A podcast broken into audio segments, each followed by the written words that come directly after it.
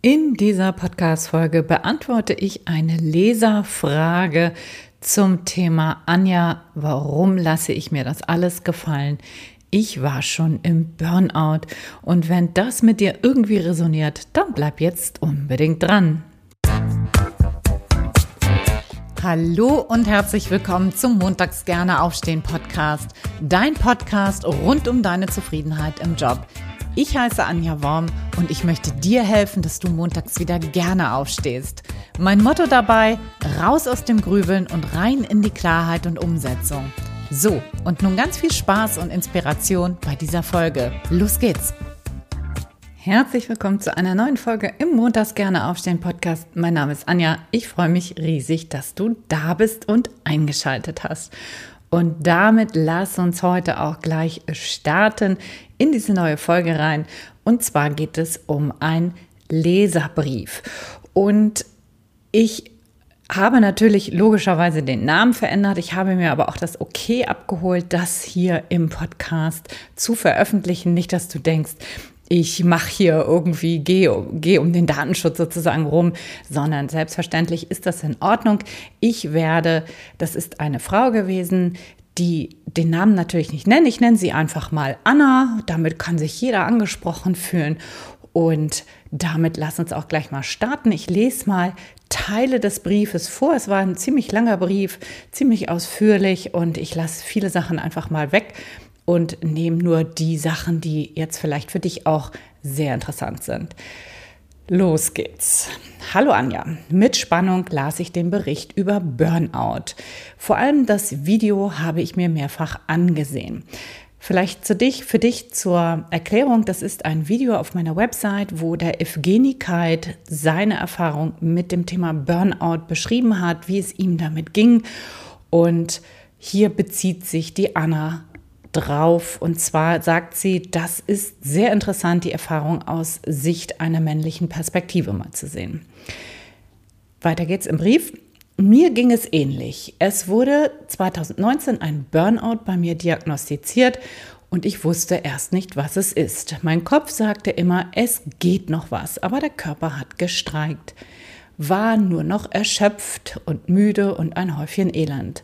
Ich war zur damaligen Zeit in einem großen Unternehmen tätig und nach der Elternzeit habe ich in Teilzeit wieder angefangen und gemerkt, dass ich nicht glücklich war im Job.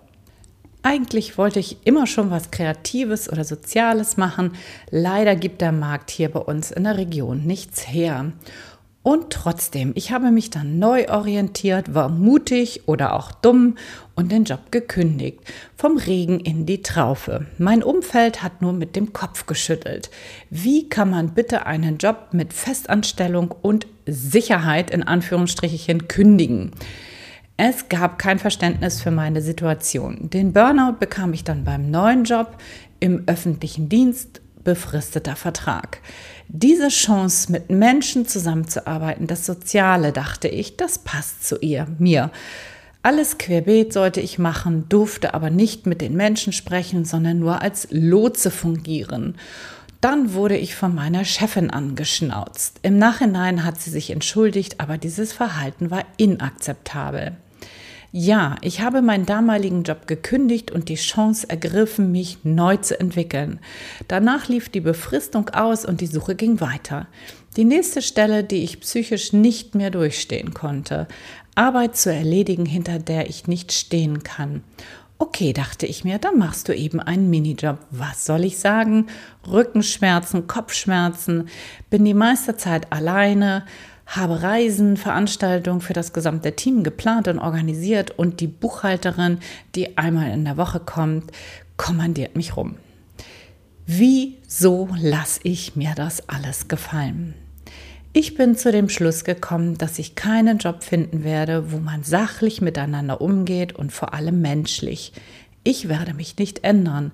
Ich bin so, wie ich bin wenn doch in unserer Welt nur menschliche Werte, Erfahrungen genauso zählen würden wie akademische.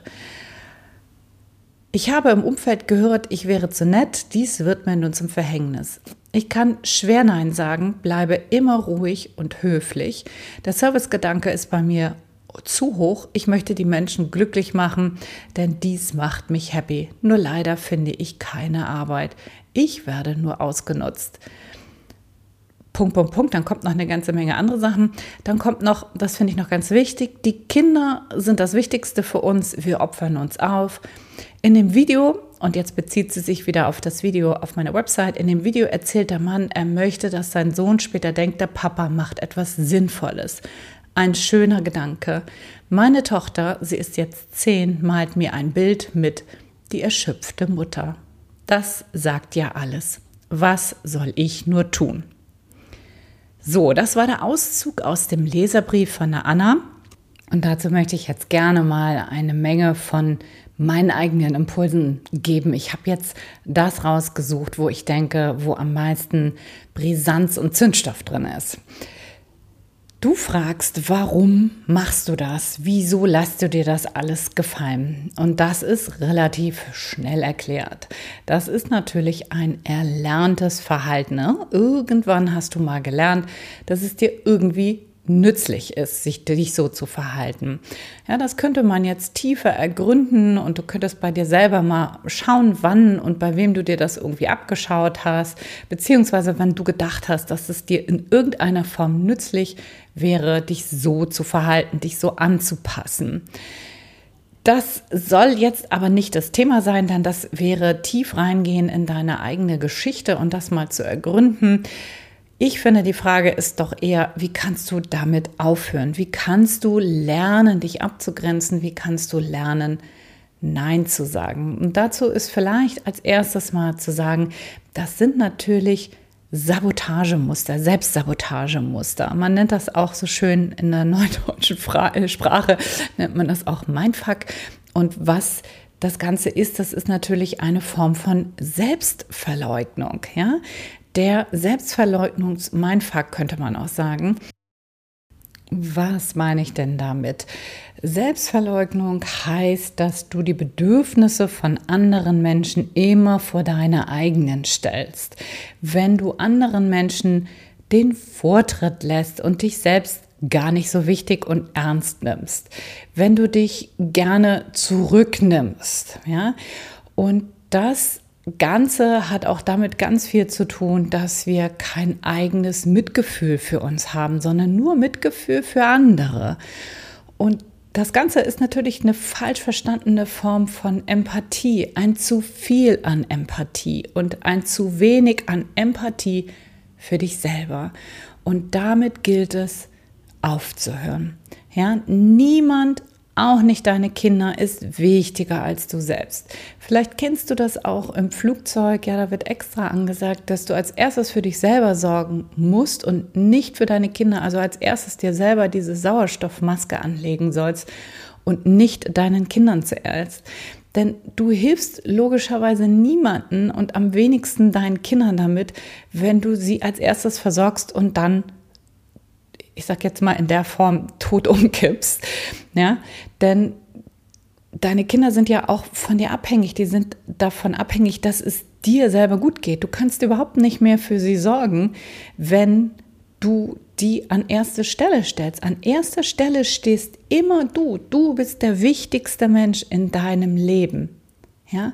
Und du hilfst deinen Kindern nicht damit und tust ihnen auch nichts Gutes, wenn du dich für sie aufopferst, wie du geschrieben hast. Damit solltest du schlichtweg aufhören. Ich komme da gleich noch mal drauf zu sprechen, wie geht das, ja? Warum solltest du das? Es ist nicht nur so, dass irgendwann andere die Achtung vor dir selbst verlieren, wenn du selber kein Mitgefühl für dich hast, wenn du selbst keine Empathie für dich hast, wenn du dich selber nicht wichtig nimmst. Warum sollten dich andere dann wichtig nehmen? Ja? Warum sollten andere das tun, wenn du das selber nicht tust? Und was vielleicht noch schlimmer ist, dass andere die Achtung vor dir verlieren, ist, dass du selbst die Achtung vor dir verlierst. Ja? Du selber fängst ja an und, und achtest dich überhaupt nicht mehr selber. Du nimmst dich nicht ernst und nicht wichtig. Und das ist dann wie ein Teufelskreis, in den es dich immer tiefer und tiefer reinzieht. So, das war der familiäre Teil. Der zieht sich natürlich auch total durch den Job. Und bevor du jetzt weiter nach deinem Traumjob suchst, gebe ich dir den gut gemeinten Rat, fang an bei dir selber. Schau erstmal, dass du bei dir selber guckst, in, bei deiner inneren Arbeit und hör auf, im Außen nach deinem Traumjob zu suchen. Fang an, dich erstmal selber wirklich ernst zu nehmen. Fang an, darauf zu achten, was sind wirklich deine Bedürfnisse und dann hör auf, allen anderen das Recht machen zu wollen. Ja, dich an alle anderen anpassen zu wollen. Ja, du sagst, dass du andere Menschen glücklich machen möchtest, aber frag dich doch mal, was macht dich denn selber glücklich? Was nichts mit anderen zu tun hat, sondern nur ausschließlich mit dir selbst. Wer ist denn die Anna, wenn sie nur mal für sich ganz selbst da ist? Wer bist du, wenn kein anderer im Raum ist? Könnte auch eine gute Frage sein. Ja, hast du dich das schon mal gefragt? Es geht doch nicht nur darum, anderen Menschen Gutes zu tun, sondern es geht auch immer darum, dir selber Gutes zu tun. Und ein Burnout hat immer etwas mit Abgrenzung zu tun. Ja, es geht nicht darum, dass du zu viel zu tun hast oder dass andere zu viel von dir erwarten, dass die Arbeit zu viel an Aufgaben hat, sondern es geht darum, dass du lernst, mit vielen Aufgaben richtig umzugehen, dass du lernst, Nein zu sagen, dass du lernst, Grenzen aufzuzeigen, Stopp zu sagen, Feierabend zu machen, ja, und Menschen, die schlecht mit dir umgehen, in ihre Grenzen zu weisen. Okay? Darum geht es. Es geht nicht darum, dass die Jobs nicht dir das bieten, sondern es geht darum, dass du lernst, mit diesen Gegebenheiten entsprechend umzugehen. Und ich bin mir sicher, dass du das ganz tief drin in dir auch weißt. Ja, ich bin mir sehr sicher, dass ich dir jetzt nichts Neues erzähle und vielleicht gehst du gerade damit in, in absoluten Widerstand. Ja, vielleicht sagst du, boah, die Anja, die spinnt total. Was erzählt sie mir denn hier? Ja, das kann gut sein. Und gerade dann, wenn das so sein sollte, wenn du da im starken Widerstand bist, dann schau doch mal genauer hin. Was ist denn das? Ja, ich weiß es ja nicht. Vielleicht ist es ja auch gar nicht. Vielleicht sagst du ja, du hast recht, Anja. Aber wenn da Widerstand ist, dann lohnt es sich, da tiefer hinzugucken. Und wenn du mal ein bisschen Abstand zu deinem Thema einnimmst, ja, was würde denn die erwachsene Anna einer guten Freundin raten, die in genau so einer Situation wäre, wie du es gerade bist? Was kannst du mit ein bisschen Abstand sehen, was du nicht in deiner Opferhaltung siehst? Denn das schreibst du ja selber, ne? Du bist in einer Opferhaltung. Du siehst dich als Opfer, als Opfer der Umstände, als Opfer von anderen Menschen. Und die Frage ist, wie kannst du jetzt das verändern? Wie kannst du jetzt im Kleinen anfangen, ohne dich selber zu überfordern, kleine Schritte zu machen? Wie kannst du anfangen, dir eigene Räume für dich selber zu schaffen, in, der du, in denen du nur du sein kannst, in dem, in dem nur Anna wichtig ist. Ja? Und da würde ich dir den Tipp geben, mal klein anzufangen, mal zu gucken, so dass du nicht gleich auf alle, einmal alles versuchst zu ändern, sondern dass du anfängst und dir mal kleine Inseln schaffst, wo es nur um dich geht. Ja, deine Tochter, die ist ja jetzt in einem Alter, du schreibst, die ist zehn, wo sie auch mit Gleichaltrigen spielt oder auch mal so Aktivitäten macht, wie zum Sport geht oder so. Und dann mal zu gucken, dass du diese Zeiten nur für dich nutzt. Nicht für die Hausarbeit, nicht für andere Dinge.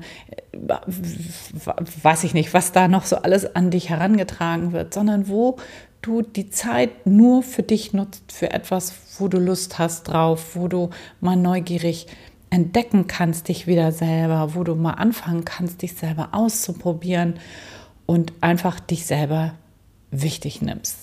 Ja, und die Frage, die dabei stets und ständig irgendwie mitlaufen sollte, ist, wer ist Anna, wenn sie nicht für andere da ist? Und das geht es, glaube ich, herauszufinden, ne? wer du wirklich bist und was du wirklich willst, welche Bedürfnisse du selbst hast.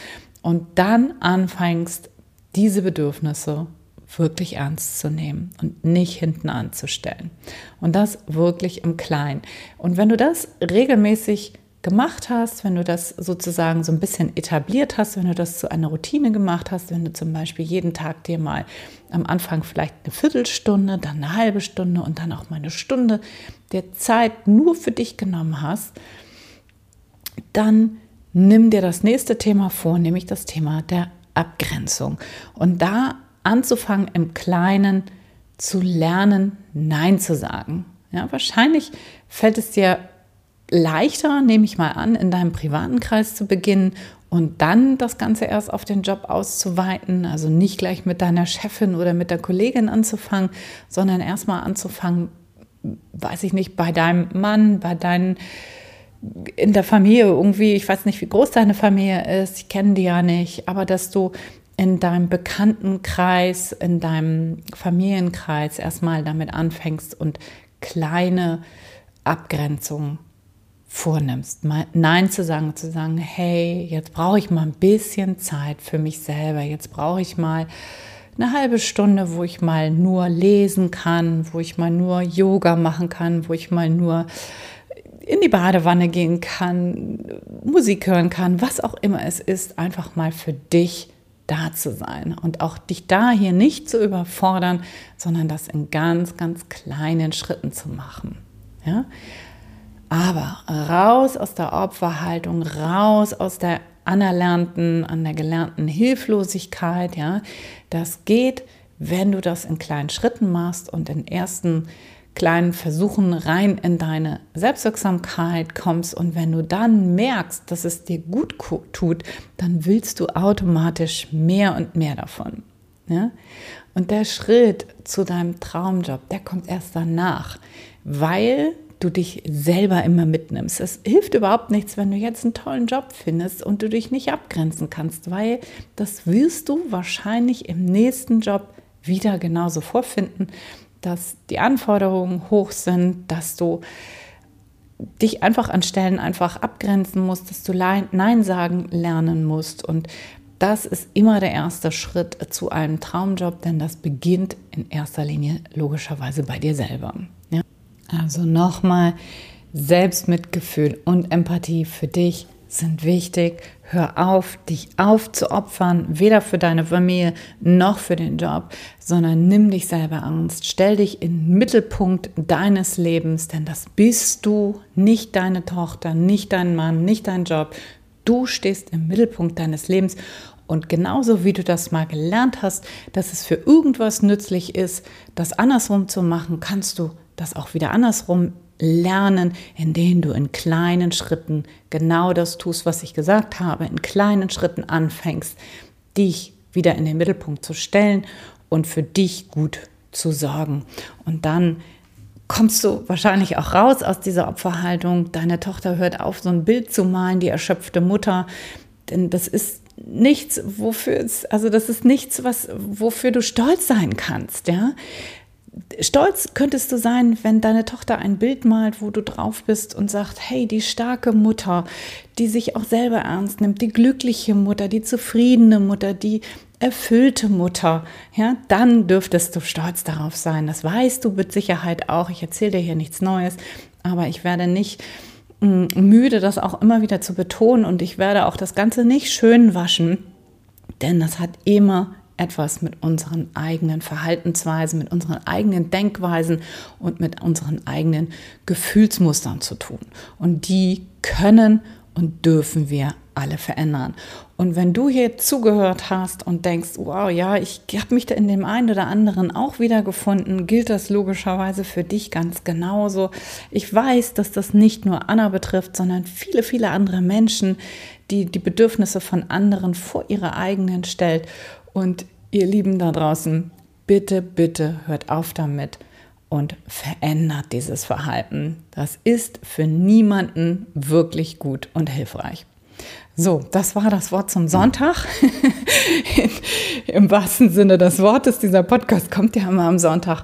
Und ich hoffe sehr, dass dir das geholfen hat. Ich hoffe sehr, dass meine, ja, mein Klartext hier an dieser Stelle dich ein bisschen aufrüttelt, dich wachrüttelt und sagt, ja, Mensch, da hat die Anja recht, ähm, da muss ich vielleicht mal ein bisschen mehr noch auf mich selber acht geben, da muss ich selber lernen, Grenzen zu setzen.